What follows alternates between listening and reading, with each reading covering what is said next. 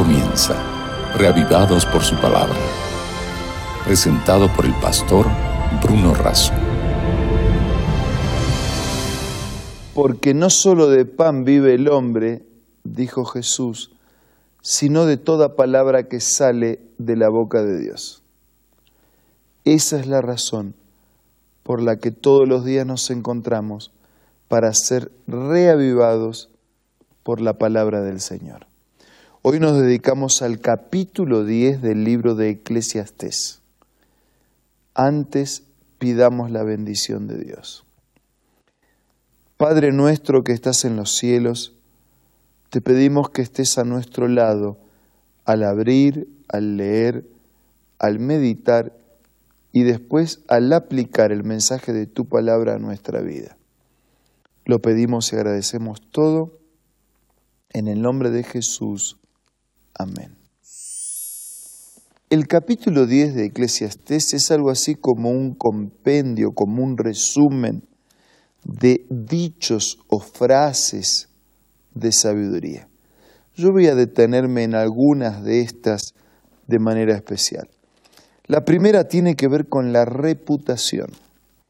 Dice los primeros pasajes, las moscas muertas apestan y echan a perder el perfume pesa más una pequeña necedad que la sabiduría y la honra juntas. El corazón del sabio busca el bien, pero el del necio busca el mal. Y aún en el camino por el que va, el necio revela su falta de inteligencia y a todos va diciendo lo necio que es. Entonces, la reputación es un buen eh, recurso. Pero cuando yo hablo de reputación no estoy hablando de lo que de una imagen distorsionada, porque uno puede producir una reputación de sí mismo a partir de hechos que no son reales. No, no, yo estoy hablando de lo que en verdad uno es y transmitir con claridad, o sea, cuidar la reputación es de lo mejor que podemos hacer. Pero no, no estoy hablando de una apariencia, estoy hablando de, lo correcto. Siempre recuerdo mi padre, ¿no? cuando nos enseñaba que, que la palabra en una persona vale más que la multitud de recursos. Hay sabiduría en cuidar una buena reputación. La segunda expresión de sabiduría en este capítulo tiene que ver con el respeto por la autoridad. Y lo dice versículo 4 en adelante, si el ánimo del gobernante se exalta contra ti, no abandones tu puesto. La paciencia es el remedio para los grandes errores. Respeto por la autoridad, aunque la autoridad no se comporte bien. Y cuando hablo de autoridad hablo de gobernantes, pero hablo de profesores, hablo de profesionales, hablo de padres hablo de todo aquel que de alguna manera u otra ejerce una autoridad. Tenemos que respetar las autoridades.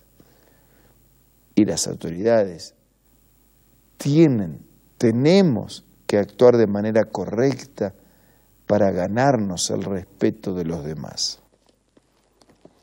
Desde el versículo 5 en adelante, dice, hay un mal que he visto en esta vida semejante al error que cometen los gobernantes. Al necio se le dan muchos puestos elevados, pero a los capaces se le dan los puestos más bajos. He visto esclavos montar a caballo y príncipes andar a pie como esclavos.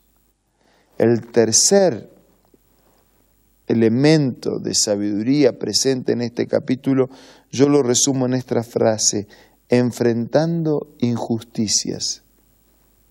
La vida está llena de injusticias. Dios no creó las injusticias. Dios no creó la desigualdad. La injusticia y la desigualdad es lo que nosotros mismos generamos al separarnos de Dios.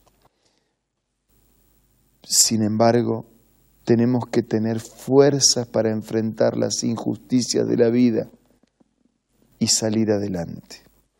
Versículo 8 en adelante dice, el que cava la fosa, en ella se cae, Al que abre brecha en el muro, la serpiente lo muerde.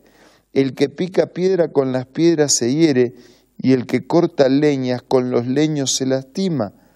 Si el hacha pierde su filo y no se vuelve a afilar, hay que golpear con más fuerza. El éxito radica en la acción sabia y bien ejecutada. Tenemos que vivir en paz sin contaminarnos con el mal. Tenemos que hacer los esfuerzos necesarios para que nuestra vida sea una vida digna y adecuada.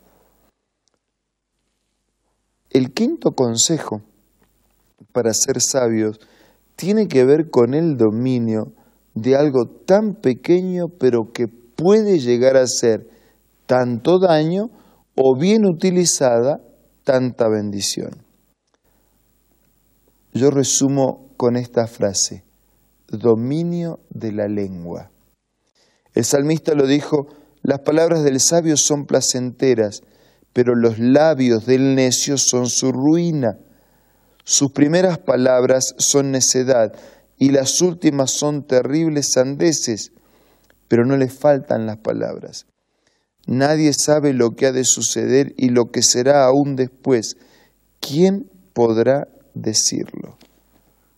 Cuidado con las palabras. Dominio de la lengua. También podemos hacer hablando de manera adecuada. Y tanto daño podemos hacer cuando expresamos odio, cuando expresamos mentiras, cuando expresamos dudas, crítica, ataques. Cuidado con el uso de nuestras palabras. Dominemos la lengua.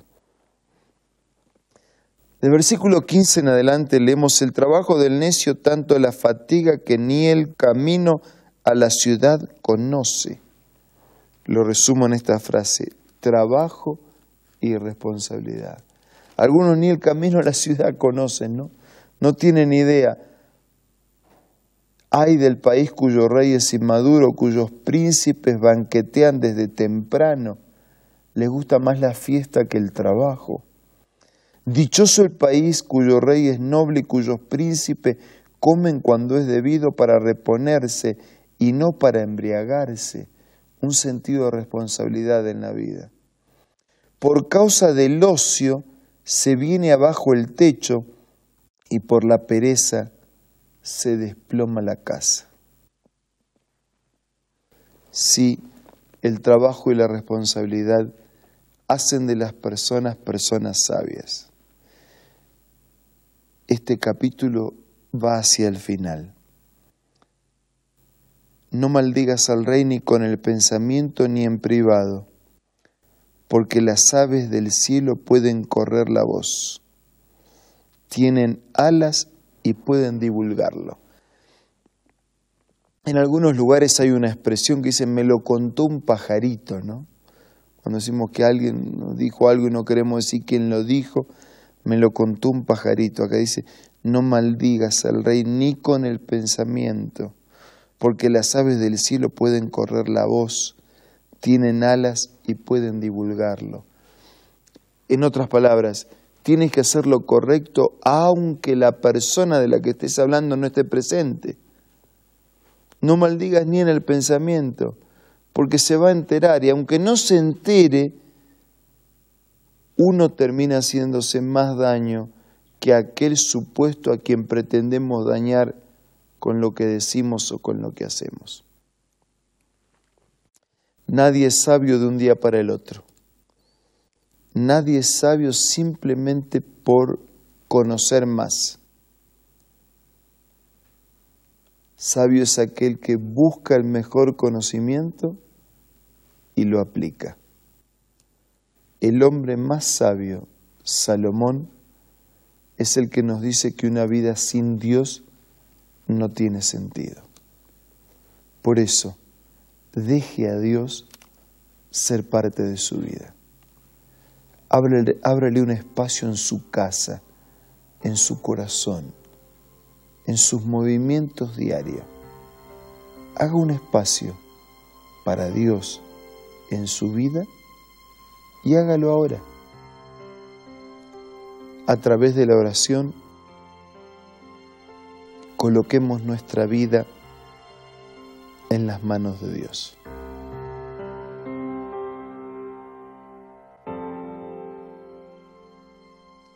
Señor, te pedimos perdón porque muchas veces actuamos neciamente, luchamos y nos movemos solos.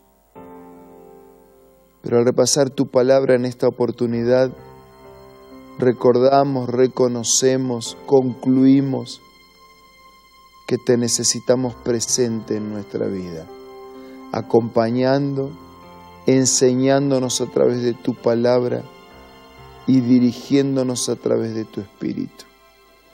Recibe a todos nuestros amigos. Danos un día muy bendecido. Te lo pido y te lo agradezco en el nombre de Jesús. Amén.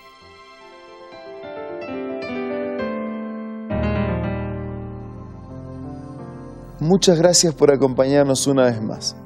Nos reencontramos mañana para seguir siendo reavivados por su palabra.